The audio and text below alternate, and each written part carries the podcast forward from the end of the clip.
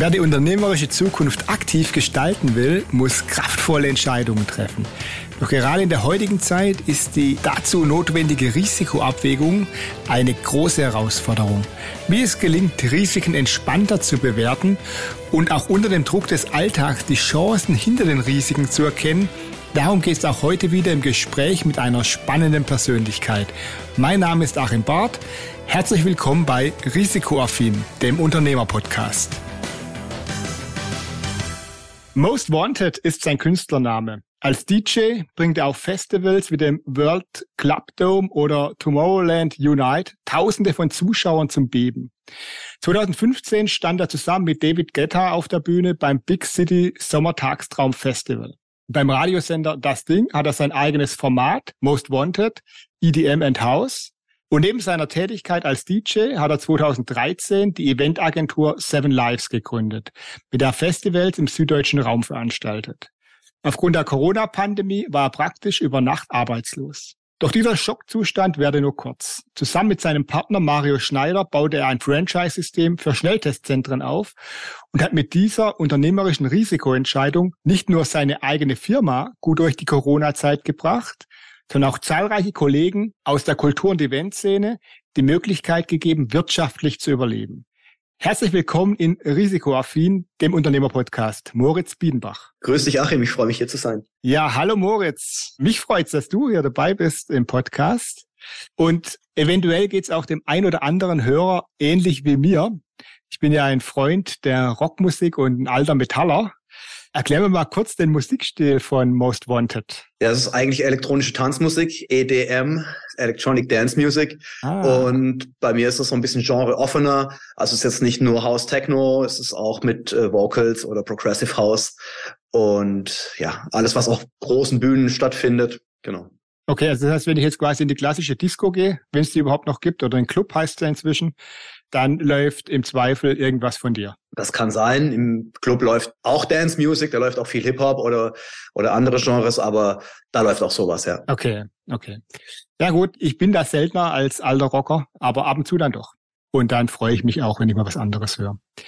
Ja, 2013 hast du die Seven Lives GmbH gegründet. Genau. Da möchte ich erstmal gratulieren. Du hast zehnjähriges Firmenjubiläum dieses Jahr. Dankeschön, ja. ja. Das stimmt. Was war deine Motivation, die Seven Lives zu gründen und wie hast du es geschafft, die Agentur zu etablieren? Das ist zehn Jahre, da kann man ja schon von etabliert sprechen. Absolut. Ich komme da vielleicht noch ein Stück früher auf meinen beruflichen Werdegang zurück. Mhm. Ich habe ja an der Popakademie in Mannheim studiert. Das Studium hieß Musik Business. Also jetzt nicht als Musiker, sondern im Endeffekt auf der anderen Seite gibt's ja auch noch viel, was hinter dem ganzen Artist-Zeug steckt, was im Backoffice und im Hintergrund passiert.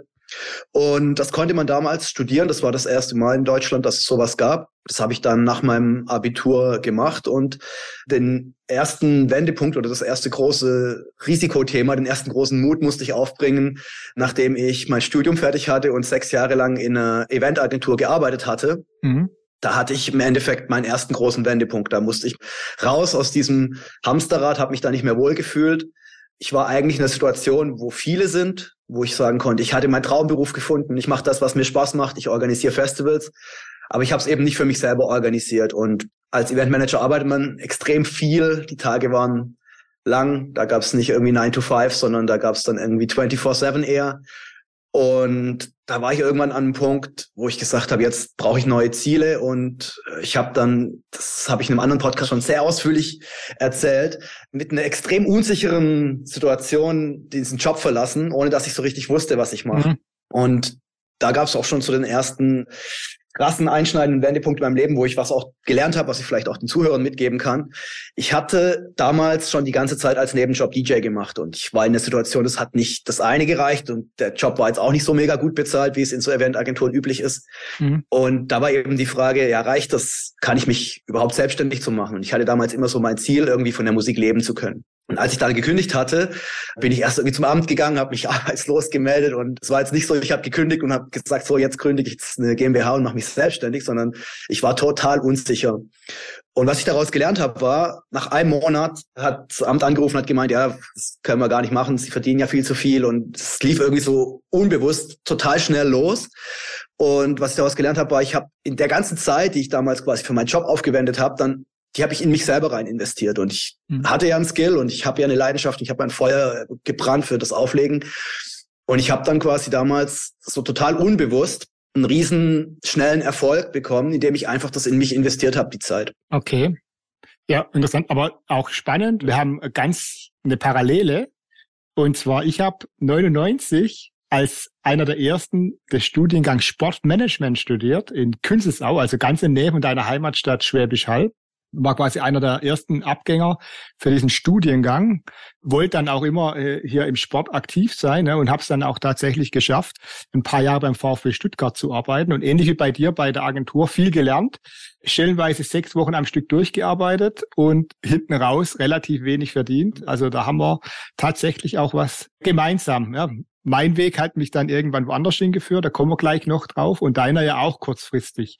Aber du hast mir auch im Vorgespräch erzählt, als ich gefragt habe, so die prägendsten Erlebnisse, der Verlust deines Festivalkonzepts eben in deiner Heimatstadt in Schwäbisch Hall. Was ist da passiert? Genau, also das war dann so, ich habe mit der Seven Lives jahrelang auf der einen Seite DJing, auf der anderen Seite Events gemacht. War auch nicht so ganz fokussiert auf nur ein Thema. Das ist auch noch so ein bisschen so eine Erkenntnis, dass man eigentlich auch nicht zu viele Side-Projects noch mitmachen sollte. Habe da immer sehr viel gemacht, mich manchmal auch ein bisschen verzettelt. Mhm. Und das kam dann auch so ein bisschen meine Leidenschaft für Events, die gab es schon seit 2002, wo ich angefangen habe, die ersten Großveranstaltungen während dem Studium zu machen.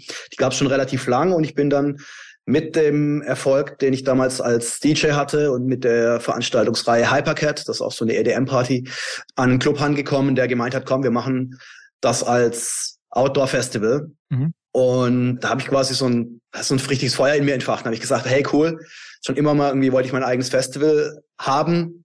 Und der Club hat quasi die Location und den Barbetrieb gestellt und ich habe quasi das Veranstaltungskonzept gemacht und das Marketing gemacht und die Leute und die Tickets gebracht und die Leute gebracht und die Tickets verkauft. Und das lief fünf Jahre bis das will ich gar nicht so tief drauf eingehen, aber bis der Club am Endeffekt Fazit war, gesagt, nee, will nicht mehr mit dir zusammenarbeiten oder kriegst die Location nicht mehr. Aus welchen Gründen auch immer. Ja, böse Zungen würden jetzt behaupten, das war auch bisschen Gier und die wollten es dann am Ende selber machen, weil das Festival unglaublich erfolgreich geworden ist. Mhm. Es war auch zweimal dann in den letzten beiden Jahren sold out und ist Richtung 6.000, 7.000 Leute gegangen, also schon ein riesen Wachstumspotenzial. Ja, und der, der Clubveranstalter wollte dann nicht mehr mit mir arbeiten und das war dann natürlich extrem schlimm für mich. Es war so ein Projekt, wo ich total meine Zukunft drin gesehen habe, wo ich gesagt habe, ja, eigenes Festival, extrem viel investiert hatte, mehr gearbeitet hatte denn je dafür. Und das war ja, ziemlich heftiger Rückschlag. Und das war aber witzigerweise jetzt in der Retrospektive ein Jahr vor Corona, wo es dann direkt den nächsten herben Rückschlag gegeben hat. Mhm. Wir hatten uns nämlich gerade wieder gesammelt, hatten dann ein neues Festivalkonzept gemacht in einer anderen Location, um das fortzuführen. Und dann kam die Pandemie und das war jetzt ja wirklich das Schlimmste, also weitaus das schlimmste Ereignis in meinem Leben, weil ich hatte zwei Standbeine, einmal die Musik, einmal das DJing und einmal dann die Eventagentur und die waren wirklich beide innerhalb von einer Woche, ich erinnere mich noch im März 2020, einfach beide Beine abgehackt. Ja. Ja, das wäre jetzt meine nächste Frage gewesen, weil ich habe gelesen, du hast ja ein großes Festival, das hast du gerade gesagt, geplant für 2020 und dann kam es Corona wie bist du mit der Situation umgegangen im März 2020? Für dich war es ja absolut ein Worst Case, also undenkbarer Worst Case.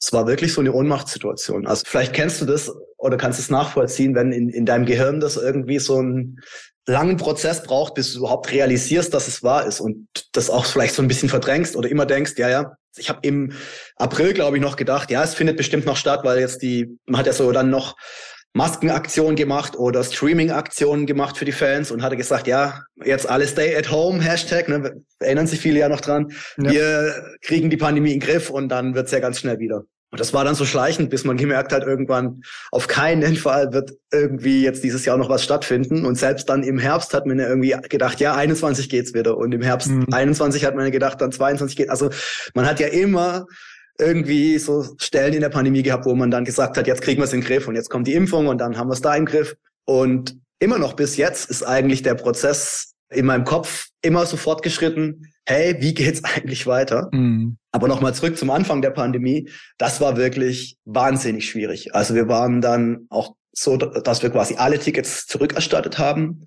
das Festival dann irgendwann abgesagt haben und bis der Moment gekommen ist, da habe ich wirklich langes und Ohnmachtsgefühl gebraucht, bis ich das realisiert habe. Mhm. Ja klar, das kann man vorstellen. Erst der Rückschlag mit dem alten Partner in Schwäbisch Hall und dann sich aufgerappelt und dann kam jetzt die nächste Hiobsbotschaft. Genau.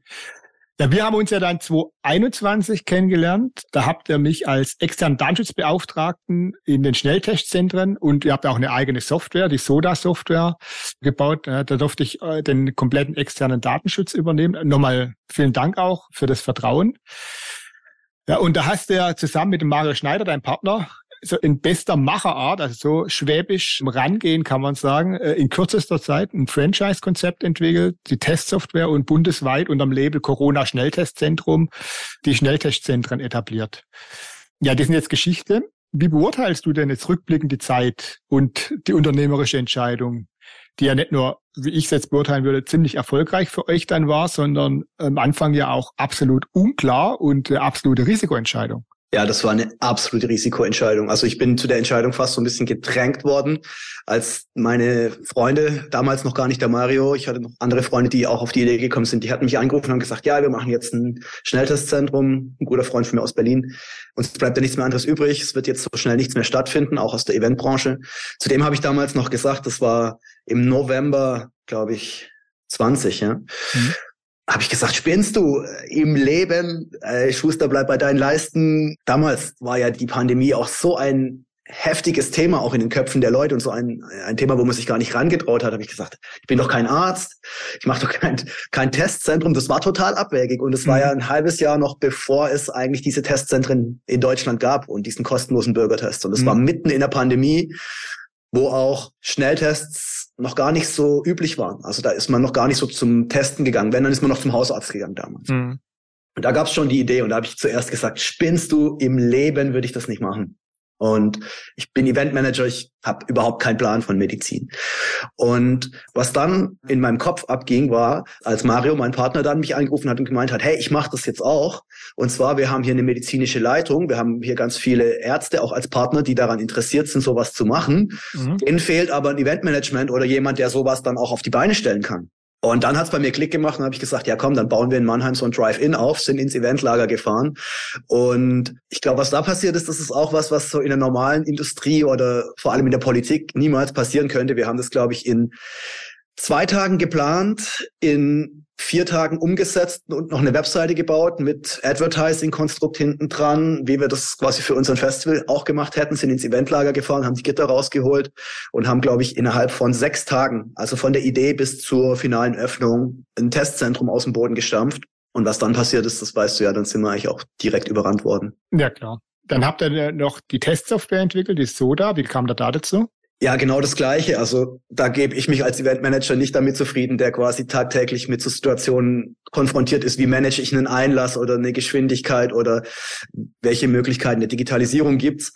Und wir hatten dann da quasi ein ultra schlechtes System, wo wir Formulare mit Kugelschreiber ausfüllen mussten, das irgendwie eintüten mussten, zum Labor schicken mussten und es war eine Katastrophe. Wir haben sofort gemerkt, dass das eigentlich ohne Digitalisierung nicht geht.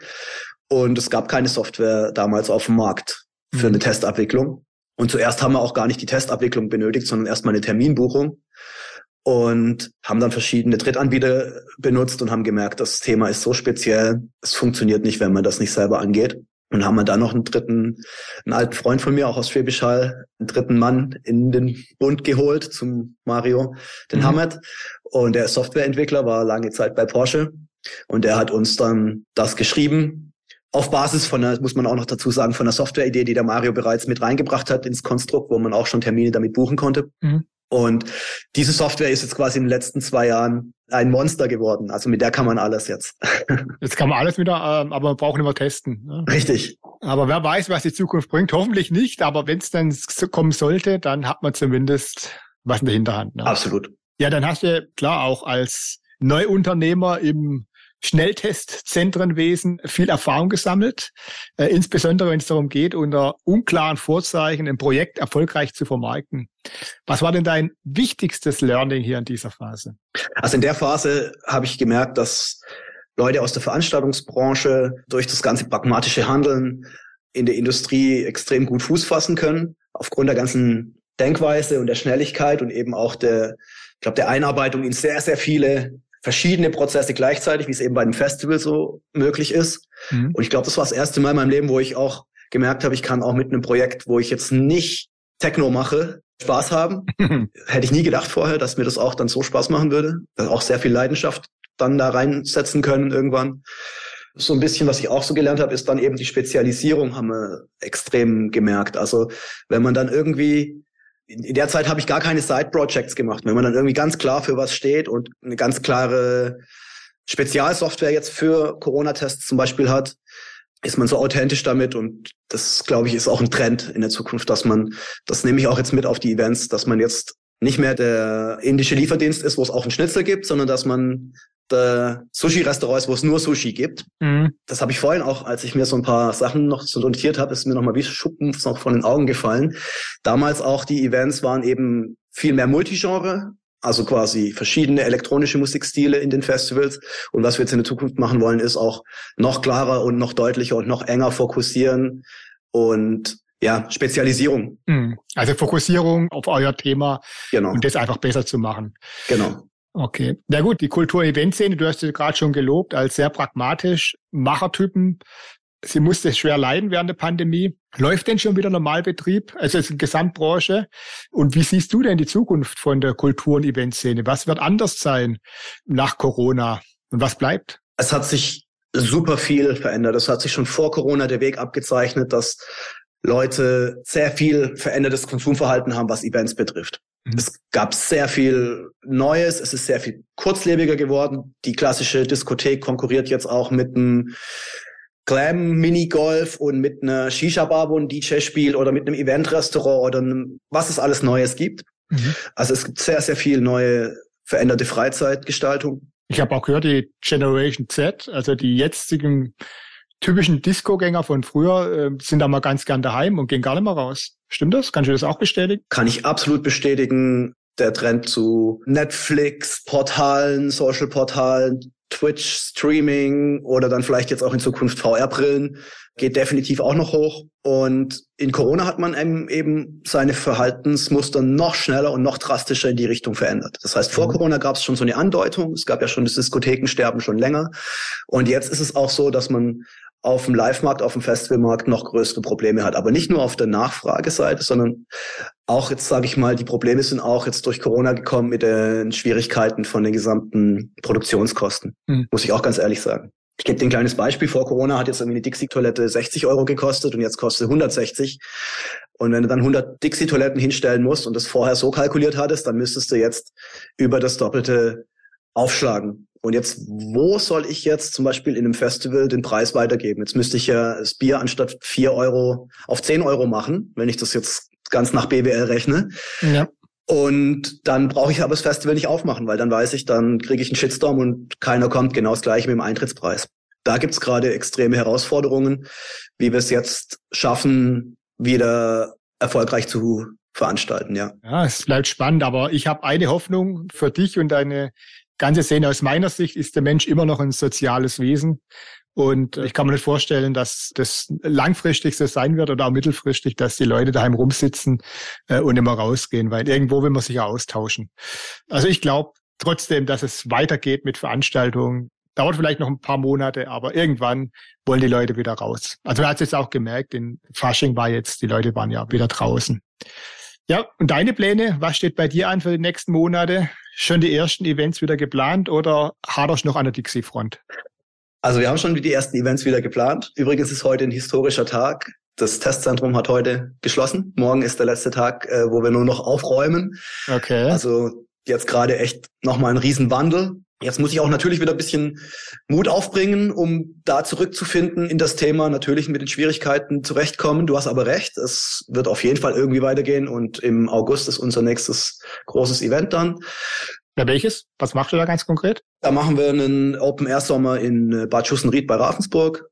Der geht auch drei Tage. Da ist es dann Samstag unser klassisches Festival mit elektronischer Musik und freitags ist quasi so ein Warm-up mit einem Art Biergarten mit Live-Musik und sonntags gibt's dann noch ein Food Truck Festival mit Familienprogramm.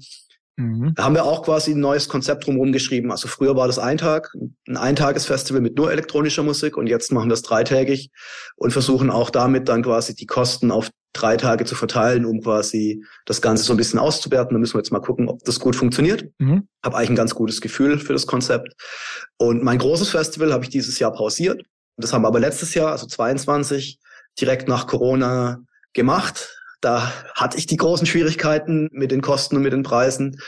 Und daraufhin die Entscheidung, jetzt dieses Jahr mal zu pausieren. Und ich nehme dieses Jahr auch so ein bisschen mehr Zeit für mich, um auch mich so ein bisschen zu finden, zu überlegen, wo sehe ich mich in fünf, wo sehe ich mich in zehn Jahren und die Weichen nochmal ein bisschen neu zu stellen. Und dann bin ich selber gespannt, wie es weitergeht, ob wir in 2024 wieder die ganz großen Großveranstaltungen uns trauen. Ja, perfekt. Vielen, vielen Dank, Moritz, für deinen absolut wertvollen Input. Also ich fand es hochinteressant. Ich wünsche dir auf jeden Fall alles Gute für deine Veranstaltung in Bad Schüssenried und ich freue mich natürlich auch, wenn wir irgendwie wieder mal zusammenarbeiten können. Natürlich nicht unter den üblen Voraussetzungen von Corona, aber mich hat es auch als Datenschutzbeauftragter bei euch sehr viel Spaß gemacht, war auch für mich sehr interessant. Auch für mich geht die Zeit morgen dann vorbei. Dann war's das mit der Betreuung der Schnelltestzentren. Aber wenn irgendwas endet, fängt da immer was Neues an. Genau. In jeder Krise liegt eine Chance, oder wie heißt das? Genau. so, das war's. Moritz, wir sehen uns. Vielen Dank, Achim. Mach's gut. Ja, und damit sind wir schon wieder am Ende der heutigen Episode und die wichtigste Frage lautet, welche Erkenntnis war für Sie heute besonders wertvoll? Schreiben Sie mir gerne eine Nachricht an podcast.achim-bart.de. Und ich freue mich natürlich, wenn Sie beim nächsten Mal wieder dabei sind. Empfehlen Sie diesen Podcast auch gerne an Ihre Freunde und Bekannte weiter, natürlich ganz ohne Risiko. Denn wir brauchen auch gerade jetzt in dieser Zeit wieder mehr Mut, Risiken einzugehen, um die Herausforderungen, die vor uns liegen, zu stemmen. Bis zum nächsten Mal hier bei Risikoaffin, dem Unternehmerpodcast. Ihr Achim Barth.